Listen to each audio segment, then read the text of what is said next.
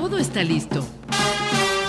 Sonrisa radiante, actitud positiva, buena música y una voz que te acompaña mientras inicias tu día. Esto es el show de Aimi Castillo. El espacio radiofónico que te acompaña mientras inicias tu día.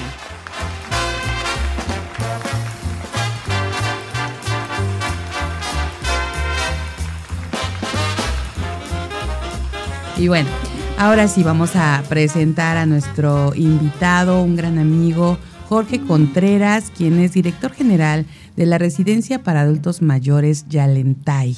Y nos va a hablar de un tema que ya lo hablábamos al, principio, ya comentábamos algunas cosas. y, fíjate cómo comentándolo y justo salió el tabú. El tabú, así, sin pensarlo. Pero vamos a decir, es el tema que es una residencia para adultos mayores y sus tabús culturales. Y por eso le damos la bienvenida a Jorge Contreras, que está aquí con nosotros esta mañana. Bienvenido. Muchas gracias, señor. Muchas gracias, Arita. Aquí a sus órdenes y al auditorio. Muchas gracias. Pues nosotros aquí muy contentos de recibirte. Siempre es, un gusto tener también eh, estos temas de tanto interés. ¿no? Yo creo que es bien, bien importante y sobre todo precisamente ver por qué los tabús que existen alrededor de eso. Y les voy a decir porque no sé si, si escucharon el programa desde de inicio, pero justo estábamos aquí empezando y les decía, no, es que la verdad es que recientemente vi algunas películas donde, no me acuerdo el nombre de esta última que vi, de una residencia, pero pues una película de Hollywood, ¿no? y, una residencia hermosa, la gente se ve que disfruta, que, bueno, tiene el poder convivir, compartir. digo, entonces, pues, por ejemplo, yo, y en el momento que dije, por ejemplo, yo dije, que no escuchen mis hijos, ¿no? y que me salió, me salió el tabú, o sea, ¿cómo? Entonces, no, claro, por supuesto. Como que, ¿qué, qué pasa en eso? ¿Cuáles son estos tabús, Jorge? Pues mira, este, muy buenos días. Una residencia de adultos mayores hoy por hoy es totalmente diferente a lo que pensábamos o a lo que era un asilo de ancianos, ¿no? Y el famoso tabú nosotros estamos viviendo como una generación de cambio de, ese concepto, que es una residencia para adultos mayores hoy. Hoy es una residencia, un lugar donde el adulto mayor esté sano, perfectamente sano, enfermo, medio enfermo, muy enfermo. Hay un espacio para él. ¿Por qué? Porque él necesita sociabilizar mucho. Entonces, siempre decimos, no, es que nuestro papá, pues está muy bien. ¿Y qué hace? Pues le suben su desayuno, todo el día está ahí acostadito, mm. viendo tele, luego le suben su comidita, luego en la tarde se echa sus comidas. Pero eso no es estar bien, estar bien es poder sociabilizar, poder tener la mente activa, una gerontóloga o gerontólogo que te ponga actividades cognitivas, actividades manuales, actividades físicas durante la mañana. Claro. Entonces ahora es una gran oportunidad para estas nuevas generaciones. Y lo digo por mí, porque yo estoy totalmente convencido que voy a acabar en una de mis residencias, desde luego, porque, porque no ha, he, visto tantos casos que llegan las personas, sobre todo en esta transformación que les digo de esta generación, los que están un poquito arriba, que tienen ahorita 60 años, dice, no, no puedo llevar a mi mamá, ¿no? Porque nos cuesta trabajo 50. Ya los que están más abajo, 20, 30, ya lo ven como una cosa normal. Pero el tema es que, pues antes se les criticaba, ya fuiste a aventar a tu padre al asilo, eres un desgraciado. Es correcto. Todo esto, ¿no? Es cierto. Y ahora ya la gente, sobre todo en las grandes metrópolis o regulares, ya lo empieza a aceptar lo empieza a aceptar como una cuestión que, es, o sea, todo el mundo ya trae una actividad. Y ahora las mujeres trabajan, los hombres trabajamos, los, los jóvenes andan en sus actividades y tampoco no les podemos dar la responsabilidad que nos cuiden como adultos mayores. Ellos no son enfermeros ni son cuidadores, ni les vamos a echar a perder su vida. Entonces, aquí la idea es ese tabú que tenemos, que decimos, híjole, ¿cómo voy a llevar a mi papá ahí y lo voy a dejar? o sea, yo lo voy a dejar porque estoy viendo que todos los demás, voy y conozco la residencia, están platicando, están haciendo actividades, están jugando, hay fiestas de la independencia de Año Nuevo, porque es su residencia, es su vivienda. Y muchos otros lo están viendo como una gran oportunidad para vivir. En lugar de que tengas tu casa, si quieres, de 5 millones de dólares o tu departamento de un millón de pesos, estás sola. Estás sola, sí, sí, es cierto. Con cinco mozos, con seis jardineros, con dos choferes, con lo que quieras, pero estás sola. En el caso de mi papá. Entonces te vas. Ups. Te, te, vas a una residencia, muchos lo están haciendo por su propia decisión, voluntad, decisión. Claro dejas de estar preocupándote por toda la administración de tu departamento, de tu casa, de donde vivas. No pagas luz, no lavas trastes, no haces comida, no barres, no tienes muchacha, no tienes nada. Llegas a un hotel de lujo, de medio lujo, según los recursos que cada uno tenga, que es una residencia para personas totalmente funcionales, que pueden entrar, salir, irse a Europa, regresar, pero es su residencia, es donde viven. Y aparte, les hacen todo, les dan de comer, les lavan su ropa, les atienden su, su, su, su loft o su recámara eh, o su departamentito, hay diferentes este, formas. Ha crecido muchísimo el mercado. Hay lugares, antes nada más eran lugares para personas enfermas. Y ahora no, ahora ya se está dando que hay más lugares para personas sanas. Porque ya estas personas que llegan a los 70, 75, que no son unos ancianos, ¿no? Buscan una comodidad de decir, bueno, pues aquí me hacen todo. Aparte, hay alguien que si hay una emergencia o algo, pues me cuidan, hay una enfermera de turno ahí, pues nada más para saber cómo van todos. Y si me enfermo, me empiezan a cuidar aquí. Exacto. Y aparte, ahora que comentas eso, Jorge, y precisamente hablando de esta película que, vi, que hay muchas además eh, eh, eh, ahí en, las listas ¿no? de, cine, pero se vuelve hasta como un club, ¿no? Lo ven más que la parte de la residencia o la, casa de retiro. Es como el club. Y entonces se sienten, hasta hacen diferentes, pues, como bien dices, las actividades, ¿no? Que si el equipo de, de todavía que, que, les hacen participar hasta, hasta competencias entre ellos. Desde, bueno, a lo mejor lo más sencillo, a lo mejor jugar dominó o a lo mejor eh, baile, ¿no? Ay, te este, quedaste cortita porque hasta se enamoran. Ah, claro. He, conocido así. Ay, yo dije, tengo que llevar a mi papá. que conozca ahí una. Sí, sí, yo en, en, nuestro caso, este, tenemos ahí un par de parejas que ahí se conocieron. Qué son, son, novios, se la pasan a todo dar, muy divertidos. Pero no salen embarazados, ¿verdad? y bueno, con, este comentario embarazoso que le acaban de hacer a Jorge, nos vamos a una pausa. Comunidad Radiante, sigan con nosotros, compartan, compartan para que más se conecten a escuchar, porque seguimos aquí en vivo a través de www.soymujerradiante.com. Regresamos.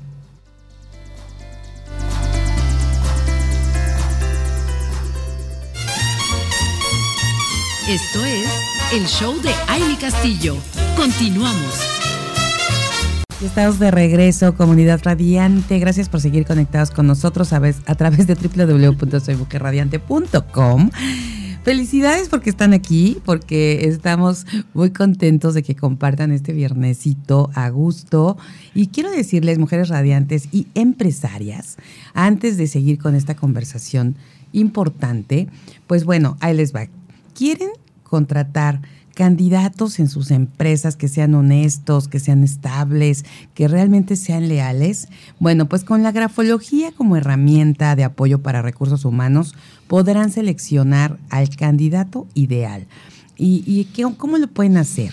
Aquí les vamos a recomendar que agenden su cita con Caro Figueroa, quien es perito certificada, al WhatsApp 5612 726726 Ahí les va otra vez el número 5612-72-6726 o encuéntrenla en redes sociales como Grafomente y mencionen que escucharon aquí en Mujer Radiante o que nos vieron porque ahorita estamos ahí en Facebook también.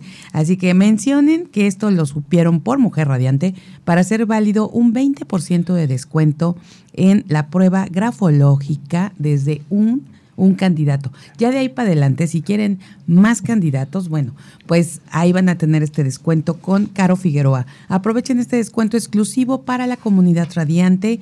Y bueno, no contraten personal sin antes hacer esta prueba grafológica. Carito, perdóname, no sé qué me pasa hoy. pero bueno. tigres tragaban trigo. Exactamente. Pero bueno, ahí está, Grafomente es el lugar donde tienen que ir para contratar.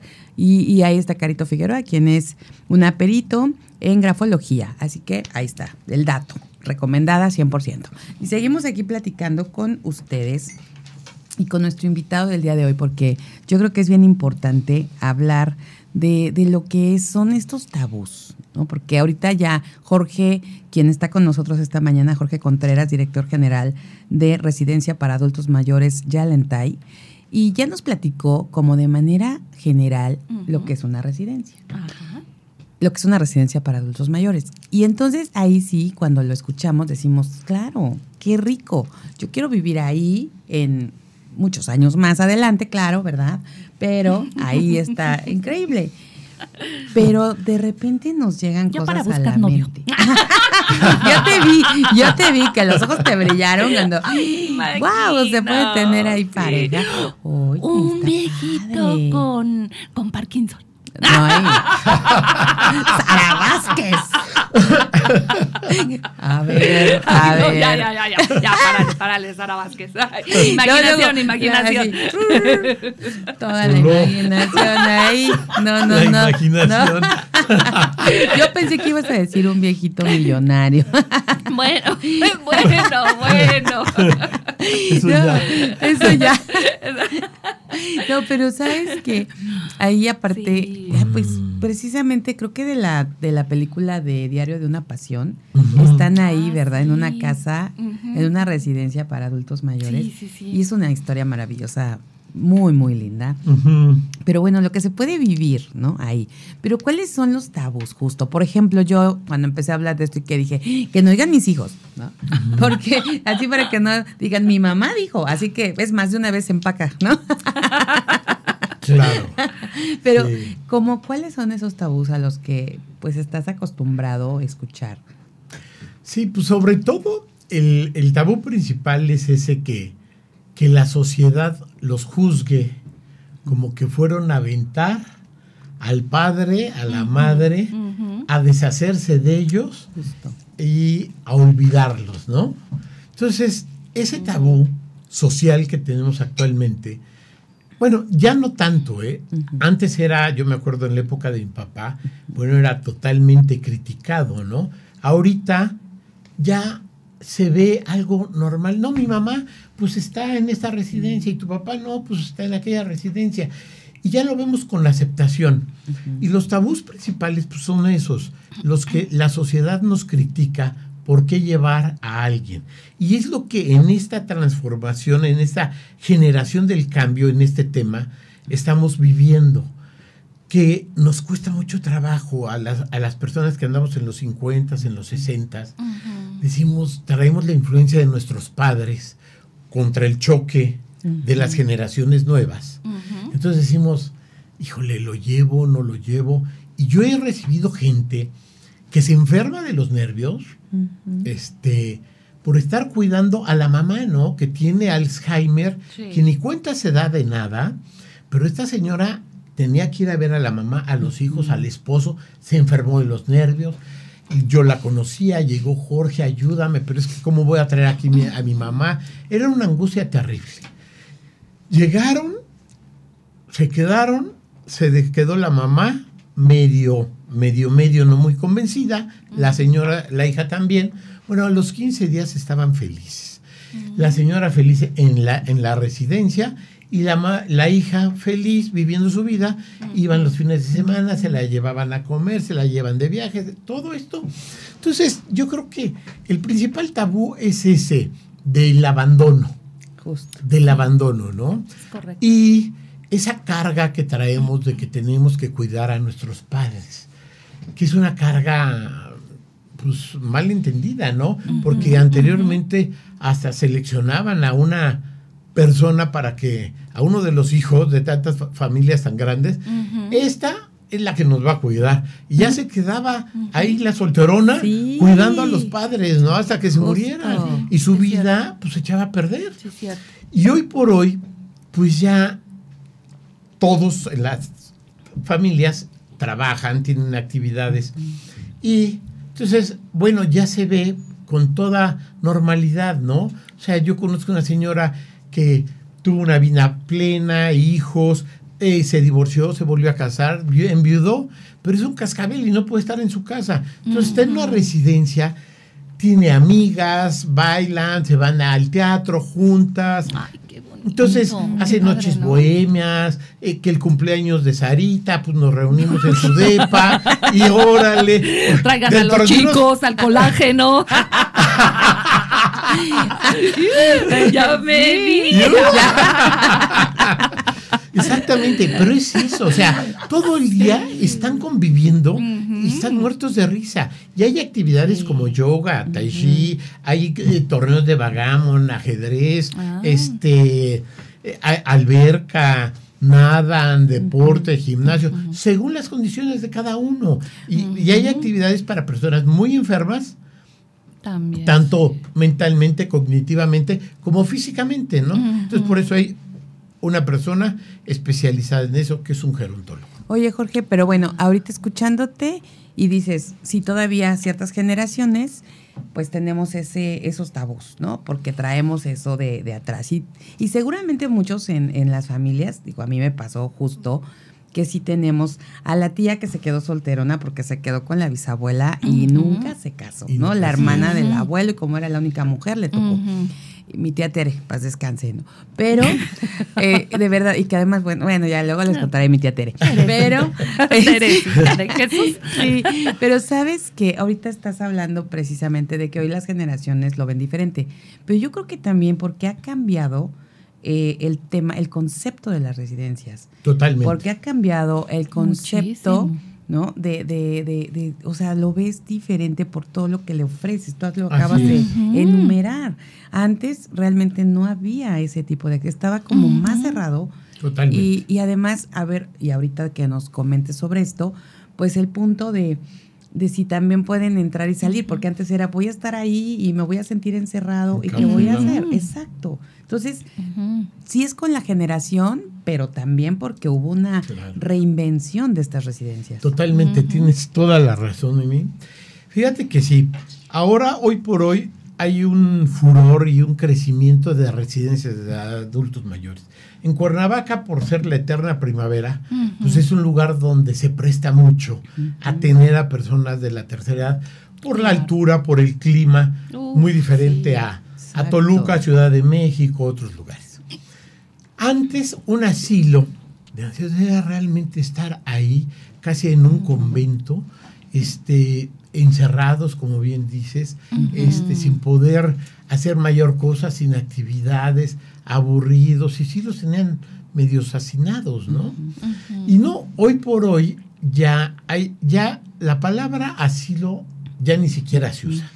Ya. Exacto. Es residencia de adultos mayores, es casa de reposo, casa de retiro, este, eh, eh, en fin, ¿no? Ajá. Entonces, este, una ya ni les pone nada, ya nada más le ponen casa tal y ya saben que es de, de- para viejitos.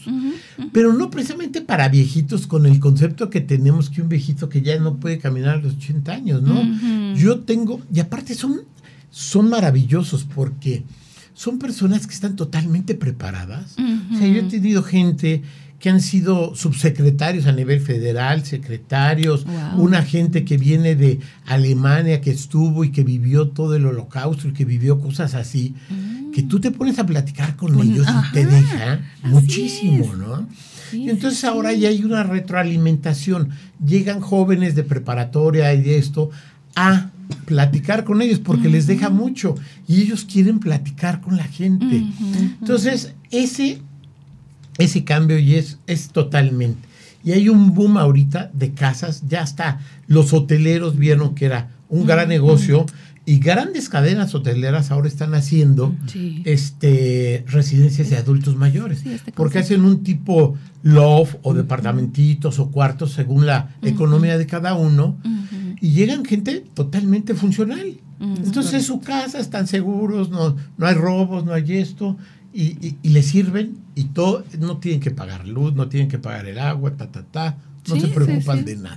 Y te voy a decir algo, así eh, aquí en Morelos, como bien comentabas, por su clima, su ubicación, su conectividad, todo lo que tenemos, la verdad es que yo recuerdo que hace ya, desde hace varios años, se estaba proyectando que aquí fuera un estado precisamente enfocado al retiro.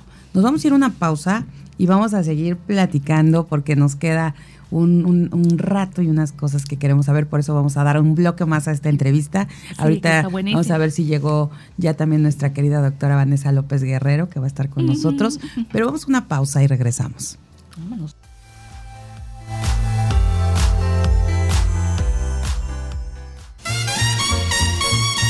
Esto es el show de Aile Castillo. Continuamos. Seguimos aquí con ustedes, comunidad radiante, y estamos con un invitado especial el día de hoy para quienes acaban de conectar. Es Jorge Contreras, quien es director general de la Residencia para Adultos Mayores Yalentay. Y estamos hablando de lo que es una residencia precisamente para adultos mayores, pero además de sus tabús culturales. Y bueno, ya estuvimos viendo algunos puntos súper importantes, de verdad. Muy importantes. Pero ahí vamos a la, a la otra parte. Una, el, el presupuesto. ¿Cómo, ¿Qué vamos a hacer para lograr tener una vejez digna, que podamos vivir así como nos lo acabas de platicar y poder tener esa, pues sí, esa calidad de vida, tener ese, e, ese gusto, ¿no? De, de, poder compartir y que estemos, porque esto yo creo que todos eh, a veces se nos olvida y aquí tenemos este, unos espacios especiales dentro de Mujer Radiante, programas especiales, donde hemos hablado de cómo lograr esa vida que quieres en tu vejez. Claro. Entonces creo que aquí es bien importante ir viendo cómo, qué hacer si queremos estar así y disfrutar. ¿no? Entonces, ¿qué tanto tenemos que invertir, Jorge? Sí, te comento. Fíjate que es, es, sí es un tema y que no estamos educados a pensar en nuestro futuro, ¿no?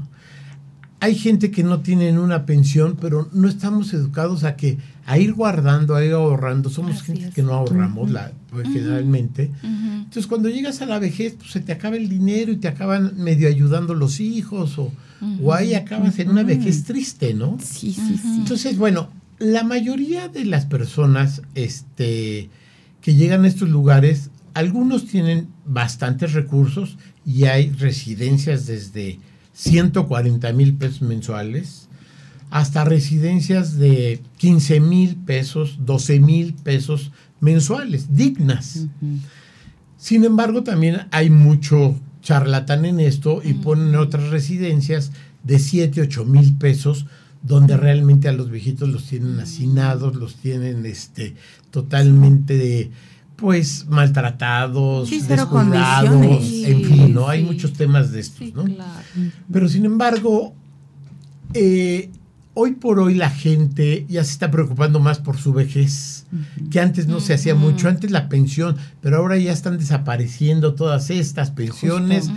Entonces, aquí generalmente lo que yo he vivido es que entre los hijos o hasta los hermanos o en fin, hay alguien que tiene el dinero y les ayuda a esas personas que no pueden. Tenemos otros que son totalmente autosuficientes y que con su pensión les alcanza perfectamente para pagar su residencia y para sus gustos, ¿no? Entonces tienen su guardadito, ¿no?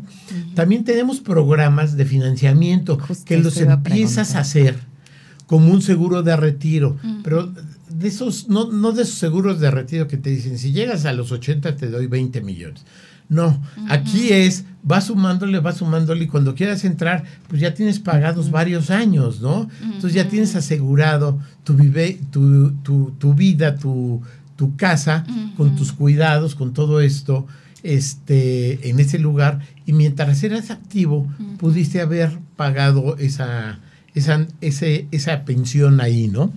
Entonces, sí es un tema porque realmente cada eh, residente que llega es todo un tema. Se lo paga la mamá, la mamá fallece, luego hay un hijo, pero el hijo dice, no, yo no quiero nada, yo me quiero quedar con el departamento, pero el hermano, entonces se hacen juicios de tutoría para ver quién se hace cargo de la persona, porque la persona que está ahí, pues ya, ya no tiene capacidad para pensar.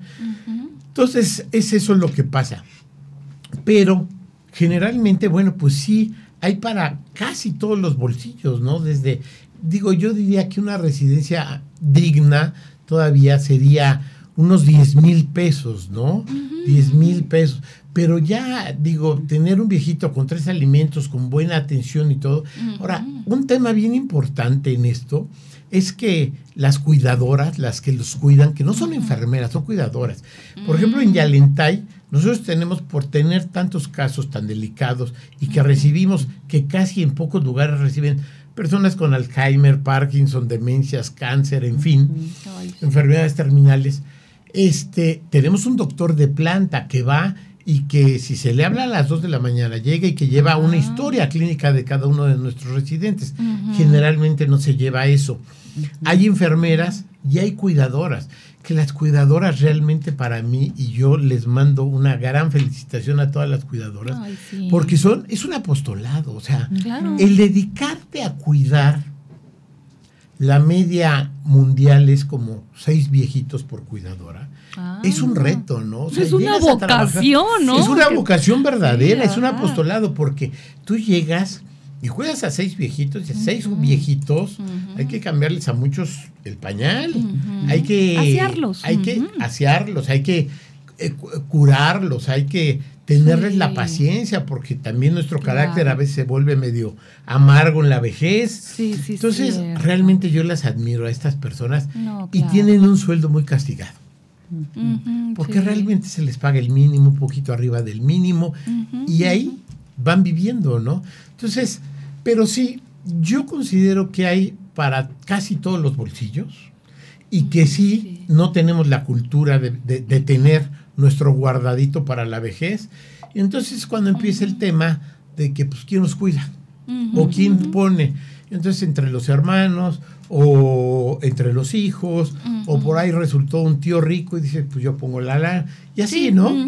es, es, difícil, pero sí, pues sí, exhortarlos a que vayan pensando en la vejez, que nunca pensamos. Y ya cuando llegamos no sabemos cómo va a terminar uno. Además todo lo que lo que das y eso es un es un, algo muy cierto. Todo lo que das en vida se te regresa. Entonces yo ahorita voy a decir hay una tontería. Por eso estoy este, cuidando mucho a mi papá para que me, me cuiden también. Ay, no, no. No, no, yo no amo a mi papito. Y este, pero es eso. Eh, una buena calidad de vida, pero también, también, ojo, esos, esos ratitos que uno está con ellos, bueno, ahorita yo en este caso hablo por, por mí, por mi papá. Mi papá, haz de cuenta que no, bueno, si no voy el domingo al cine con él, No, no, ya no es vida, no es vida, no es vida. Espera nada más un día, porque toda la semana no lo veo. Claro. Y dice, ¿sabes qué? ¿Cómo disfruto los domingos? Es porque vamos al cine tú y yo. ¡Ay! bueno, ah, ya te quiero llorar. no, pero es en serio, es, eso. Y hay otra modalidad también importante que no le he tocado, que le llamamos club de día o casa de día, que es un tipo mm. como guardería, ah, disculpando la expresión. Pero es, una, es un lugar para todas estas personas que están tan ocupadas, pero que quieren estar conviviendo aún con su familiar. Entonces van, pasan, lo dejan a las 8 de la mañana, ocho y media, antes de irse a trabajar, y está con nosotros desde esa hora hasta las 5 o 6 de la tarde, desayuna, come, y hace todas las actividades del día con toda la comunidad que está ahí. Entonces se la pasa pues haciendo manualidades, haciendo ejercicios cognitivos, haciendo ejercicios físicos, come, platica, se divierte, juega dominó, hace esto. Sí. Llegan por él y se va a su casa y ya convive con la familia en la tarde noche y al día siguiente lo mismo, ¿no? O hay unos que van tres veces a la semana, según las necesidades. Pero sí ha sido una modalidad, sobre todo también en sociedades donde pues, las personas tienen un trabajo. Entonces la señora sale y pues tiene que salir corriendo, pasa, deja a su papá, se va a trabajar, regresa, lo recoge y se va a vivir y, lo tiene en su casa, ¿no? Para los que todavía no, no quieren dar el paso de, de, poder y no lo aceptamos. Creo que yo, creo yo que en unos 10 años. Yo creo menos. O menos, ya vamos a tener aceptada totalmente esta, esta cuestión. Yo a todos los, que se lo platico, entre broma y broma me dicen que les aparte un lugarcito. Pero pues sí, es que no saben lo que es estar en la vejez y luego estar solo en tu casa y te dicen, está muy bien mi papá, está en su casa. y digo, ¿con quién está? Con la cuidadora. Sí, la cuidadora tiene 22 años, tu papá tiene 85, ¿de qué va a platicar todo el día? ¿Y qué hace? No, y a lo mejor la cuidadora está en el cel, ¿no? Sí, todo el día, y, el señor está ahí medio dormitando todo el día. O dopado lo tienen ahí, ¿no? en cambio, estar. La sociabilización es importantísimo. El poder platicar, el poderse ver, el poder, eso, ver gente de tu edad, poder platicar de las cosas de tu época, de todo esto, es, esa es la, la gran ventaja y la gran virtud.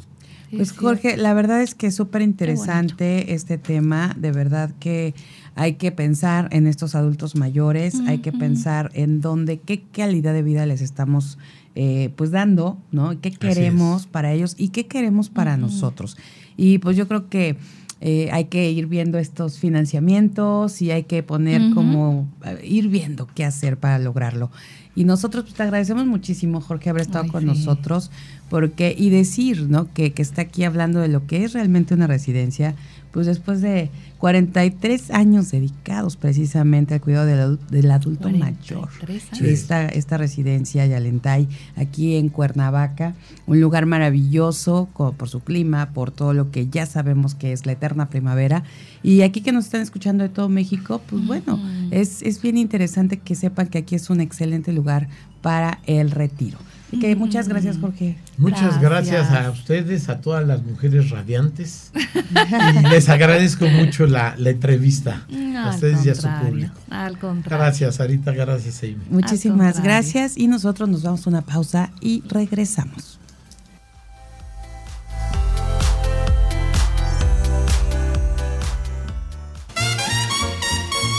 Esto es todo por hoy. Te esperamos en la próxima emisión del Show de Amy Castillo.